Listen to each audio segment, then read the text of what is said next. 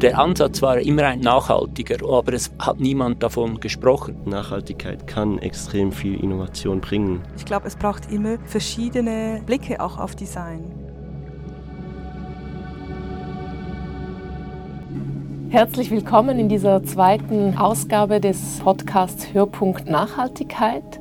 In dieser Folge möchten wir gerne über Nachhaltigkeit im Industrial Design sprechen. Dafür sind heute hier im Studio die drei frisch diplomierten Industrial Design Absolventen und Absolventinnen Agnes Eklund, Thibaut Wenger und Narada Zürer sowie die beiden Dozierenden aus dem Department Design Hans-Peter Wirth und Lisa Ochsenbein. Herzlich willkommen. Schön, dass ihr da seid. Hallo. Hallo. Ja, ich würde gerne die Frage an euch richten. Ihr habt ja abgeschlossen diesen Sommer und wart auch Teil der Führung an den Diplomen diesen Sommer, Sichtpunkt Nachhaltigkeit. Euer Projekt Neu Neu, Rennen ohne Spuren zu hinterlassen. Thibaut, um was geht es da genau? Wir haben einen Kinderschuh gemacht für Kinder zwischen sechs und zehn Jahren. Und dort ist die Idee, dass einerseits dagegen gekämpft wird oder gearbeitet wird, dass sie länger im Kreislauf sind und deshalb haben wir einen Schuh entwickelt, der nach jedem Kind, also wenn der Schuh zu klein ist, kommt er zu uns zurück und wird immer wieder neu aufbereitet. Narada, ihr habt ja das Projekt gemeinsam gemacht. Du und Thibaut, kannst du uns noch mehr erzählen über Neu Neu? Der zweite Wert, der irgendwie damit schwingt, neue Produkte zu hinterfragen oder unsere Liebe zu neuen Produkten. Es muss immer neu sein. Aber auch gebrauchte Produkte, wenn man sie eben repariert oder sie von Anfang an schon so gestaltet sind, dass sie eigentlich gut altern, können extreme, extrem viel Wert haben. Und das soll auch mit unserem Namen zum Beispiel mitschwingen, das Neu-Neu. Könnt ihr den HörerInnen noch erzählen, wie kam es dazu, dass ihr euch mit Kinderschuhen befasst habt und auch nochmal das Material, äh, das ihr erwähnt habt? Genau, also die Sohle, es war eigentlich unsere Ausgangslage. Der untere Teil, der abreibt von der Sohle, ist das Material, wo Thibaut schon arbeitet. Ein Material, das es noch nicht auf dem Markt gibt und das biologisch abbaubaren Abrieb hat. Es war zuerst noch schwer, sich zu überlegen, wo würde es passen, wo macht die Anwendung Sinn. Habe dann aber geschaut, wo entsteht am meisten Mikroplastik und wo kann ich ein Produkt in diesen wenigen Monaten machen, das wirklich dann auch fertig gedacht wird. Und dann war es noch cool, ähm, kam Narada mal und meinte auch, hey Thibaut, wenn du einen Kinderfußballschuh machen willst, dann war ich sofort dabei und ja, so ist die Idee entstanden vom Fußballschuh, dann zurück zum Sneaker im Alltag. Lisa, du mhm. hast äh, das Projekt, die Abschlussarbeit mitmentoriert. Kannst du dich noch kurz vorstellen, was machst du an der ZHDK? Also ich arbeite als Dozentin und wissenschaftliche Mitarbeiterin und habe so wie ein bisschen zwei Schwerpunkte. Das eine ist das Interdisziplinäre, wo ich auch eben Projekte organisiere für das Design and Technology Lab mit der ETH und Partner und zum anderen auch in Bachelor-Praxis-Modulen mich dem widme sozusagen. Und das andere ist ähm, schon die Nachhaltigkeit, wo ich auch ein Modul Design und Ökologie unterrichte. Ja, also bei dem Projekt war es total spannend, weil ich mich auch außerhalb der ZHDK natürlich mit diesen Themen beschäftige und insbesondere mit dem Thema Sharing. Hans-Peter, du hast auch äh, ein Projekt mentoriert von Agnes.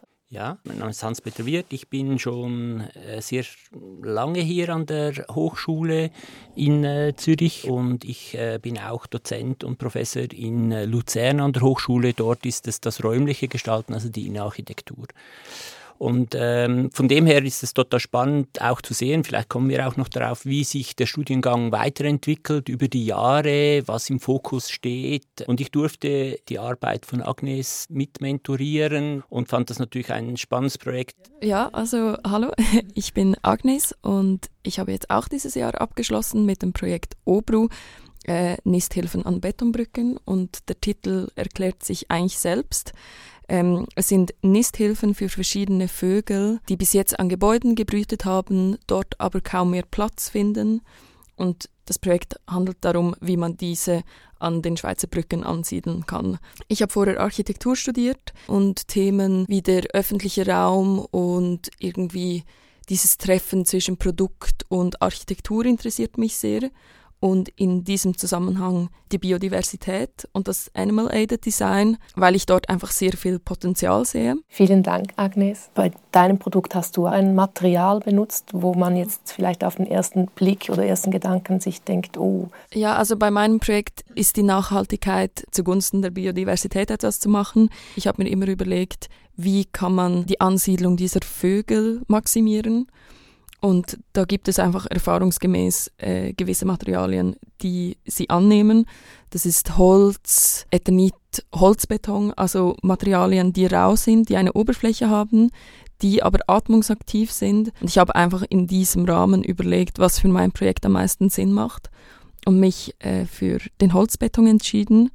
Ähm, das ist eigentlich ein Beton, der mit Holzspänen oder Holzstaub, je nachdem, angemischt wird dadurch leichter wird, auch eine rauere Oberfläche hat und atmungsaktiver wird. Wie sieht das aus jetzt in, in einem Designprozess? Was sind da Überlegungen in Bezug auf Nachhaltigkeit? Es ist natürlich im ersten Schritt naheliegend, dass man über Materialien spricht, oder? Aber ich glaube, in der Nachhaltigkeit äh, hat man sich jetzt auch ein bisschen geeinigt auf diese drei äh, Bereiche der Nachhaltigkeit, der Ökologie, aber natürlich auch die sozialen Aspekte und auch die Ökonomie. Und wenn wir an diesem Beispiel bleiben, dann könnte man sagen, okay, wie kann ich dann etwas produzieren, das ich in größeren Stückzahlen produziere und deshalb günstiger werde und so viel mehr mehr Kästen aufhängen könnte und so weiter und so fort. Und da eignet sich das Material natürlich super, weil es lässt sich bis zu einem gewissen Grade gießen, es lässt sich in Formen pressen, während ich beim, bei der Holzverarbeitung äh, hauptsächlich aus Plattenmaterial arbeite oder so. Also man muss es eigentlich ganzheitlich denken, das ist, glaube ich, ganz wichtig, oder? Diese Kosten-Nutzen-Abwägung und die kann sehr komplex werden auch. Aber dass wenn man grundsätzlich so mit der Intention hingeht, eben dass ja, es einfach planetare Grenzen nicht verhandelbar sind und dass wir darin leben möchten, einer gewissen Gerechtigkeit auch gegenüber anderen Lebewesen als nur uns Menschen und auch über Generationen hinweg und daraus dann ableiten, was die Möglichkeiten sind an äh, Unternehmungen, an Projekten, an neuen Technologien, die man, die man einsetzen kann. Ja, also bei uns war es auch das Thema und haben uns deshalb auch dazu entschieden, nur dort, wo Materialien in die Umwelt kommen, also zu Unterst, wo der Abrieb entsteht, etwas Abbaubares zu verwenden aber sonst den Schuh so aufzubauen, dass er einfach möglichst lange hält. Was passiert denn mit euren Schuhen, wenn die tatsächlich dann einmal ihren die End-of-Life-Cycle erreicht haben quasi? Gibt es den Punkt überhaupt? Ja, den Punkt gibt es und das ist auch wichtig. Durch das, dass wir ein Abo haben, wo der Schuh immer wieder zu uns zurückkommt, haben wir auch die Fähigkeit, die Materialien, die entsorgt werden müssen, auch richtig zu entsorgen. Wir haben relativ wenig Materialien insgesamt verwendet. Das ist ein überschaubarer Aufbau. Das macht ihn, glaube ich, auch reparierbarer. Aber ja, das ist der richtige Real-Life-Test äh, müsste man eigentlich noch machen. Oder? Ich habe eure Schuhe ja auch gesehen an der Diplomausstellung und mir sind die farbigen Flicken da aufgefallen, oder, die ihr da anbringt. Dazu die Frage in die Runde, wie sieht denn eine Ästhetik der Nachhaltigkeit aus? Also ich fand das spannend, weil eben es sieht nicht nach neu aus eigentlich so, oder? Weil es hat ja Flicken drauf das, was man so kennt, vielleicht auch von Jeans oder so, wo man vorne bei den Knien sowas draufnäht. Ändert sich da auch in der Ästhetik etwas, also quasi auch in der Designsprache? Oder wie könnt ihr damit die Leute dann auch ansprechen? Oder habt ihr damit auch die Möglichkeit, eben Konsumgewohnheiten vielleicht zu verändern oder dass die Leute sich dahinter fragen? Ich glaube, es ist extrem gefährlich zu denken, dass Nachhaltigkeit eine eigene Ästhetik hat. Also weil äh, die Nachhaltigkeit ist so ein komplexes Thema und in jedem Fall ist das Nachhaltige vielleicht etwas anderes. Es hat viel damit zu tun, was es schon gibt, wie man Sachen produziert, wie man Sachen vielleicht auch umnutzen kann. Also eine Ästhetik kann auch unglaublich täuschen. Es muss nicht sein, dass irgendwie eine, eine Bambuszahnbürste nachhaltiger ist, wenn von der anderen schon x Exemplare produziert sind. Also ich glaube, ich, es gibt noch einen Aspekt, der jetzt erwähnt wurde, den ich ganz wichtig finde, und zwar, dass man eben für ein Produkt nicht nur bei der Herstellung oder beim Entwurf dann Herstellung und Vertrieb verantwortlich ist, wie es heute vielfach gemacht wird, dass man ein Produkt auf den Markt stoßt und sagt jetzt up to you, also alle Konsumentinnen und Konsumenten müssen dann schauen, wie, wo, was und wenn sie es nicht richtig machen, nicht recyceln, wenn sie es wegwerfen, sind sie äh, schuld, oder? Also ich glaube, man muss dorthin kommen, dass man die Produkte äh, verantwortlich ist, der Hersteller oder Herstellerin, bis sie eigentlich zurückgeführt werden in den Kreislauf. Und mit so einem Abo, vielleicht mit einem Depot oder wie auch immer, das muss man dann steuern oder würde das eben funktionieren, oder? Ich finde das auch unverantwortungsvoll, wenn man einfach davon ausgeht, dass sich jede Person dafür interessieren muss das soll ja zugänglich und einfach sein. Genau, da muss man sagen, dass wir irgendwie, also ich kenne die genaue Statistik nicht, aber 10.000 Dinge besitzen. Ist die Frage, inwiefern ist es überhaupt möglich, äh, uns als KonsumentInnen diese Verantwortung übernehmen zu können, wenn wir in der Entwicklung tätig sind, zum Beispiel als Industriedesigner, dass wir einfach vom Produkt weg zum System denken müssen. Ich glaube, das ist unabwendbar, dass wir diesen ganzheitlichen, so multiperspektivischen Blick, was wir in die Welt setzen, unbedingt haben müssen. Du sprichst eigentlich einen Wandel auch innerhalb der Lehre vielleicht auch an. Findet der bereits statt oder wie hat sich der vielleicht jetzt entwickelt innerhalb der letzten Jahre?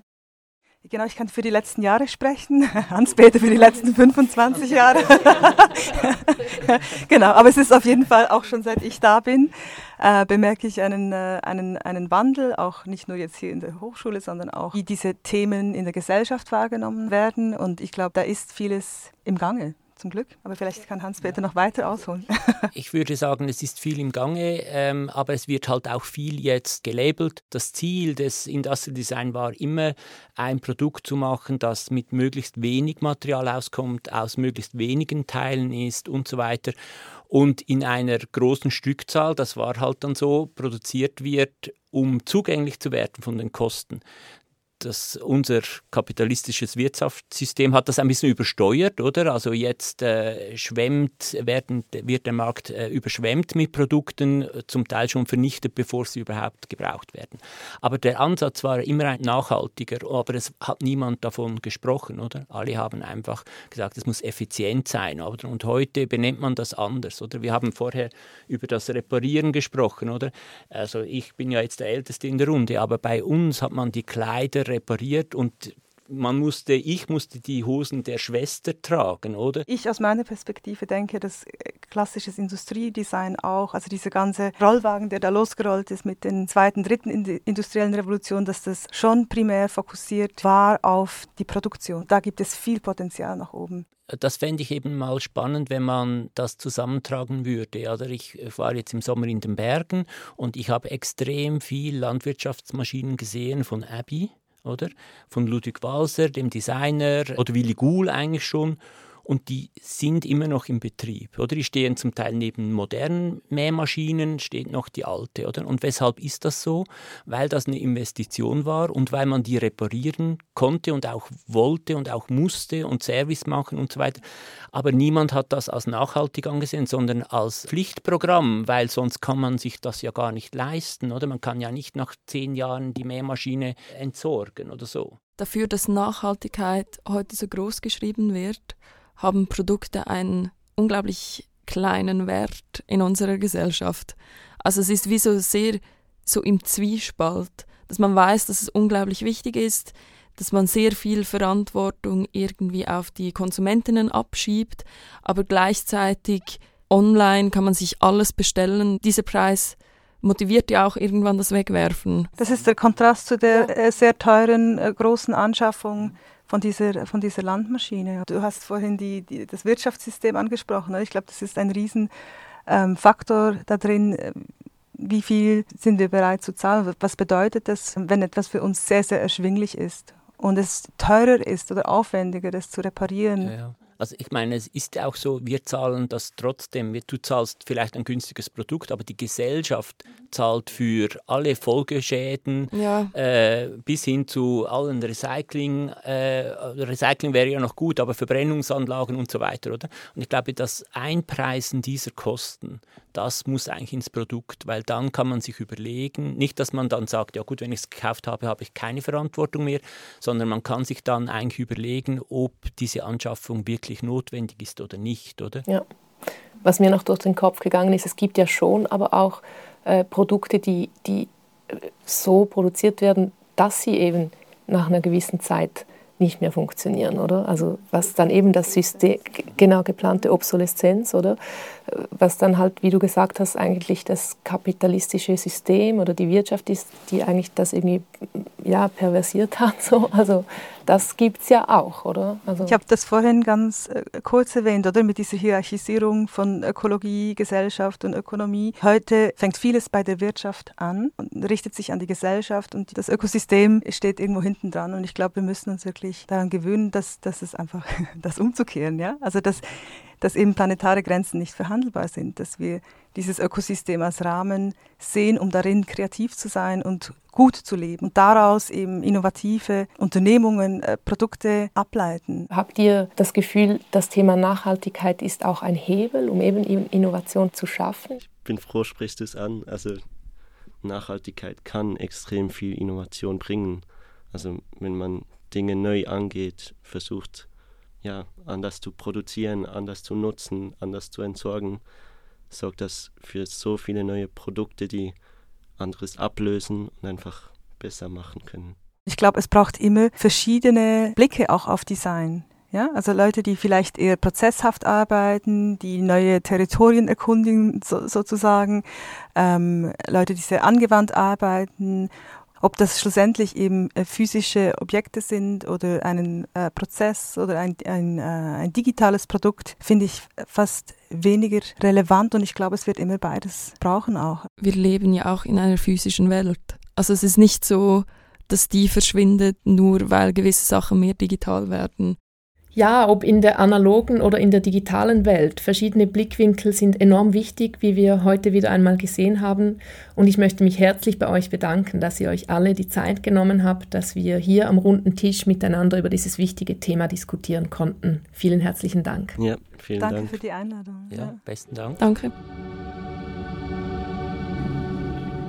Vielen Dank auch an euch, liebe Zuhörer und Zuhörerinnen zu Hause. Wir verlinken euch mehr Informationen zu den beiden Abschlussarbeiten von Agnes, Thibaut und Narada in den Show Notes. Viel Spaß beim Anschauen.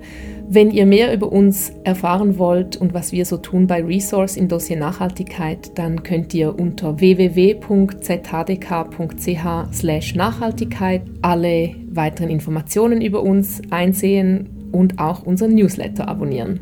Tschüss und bis bald!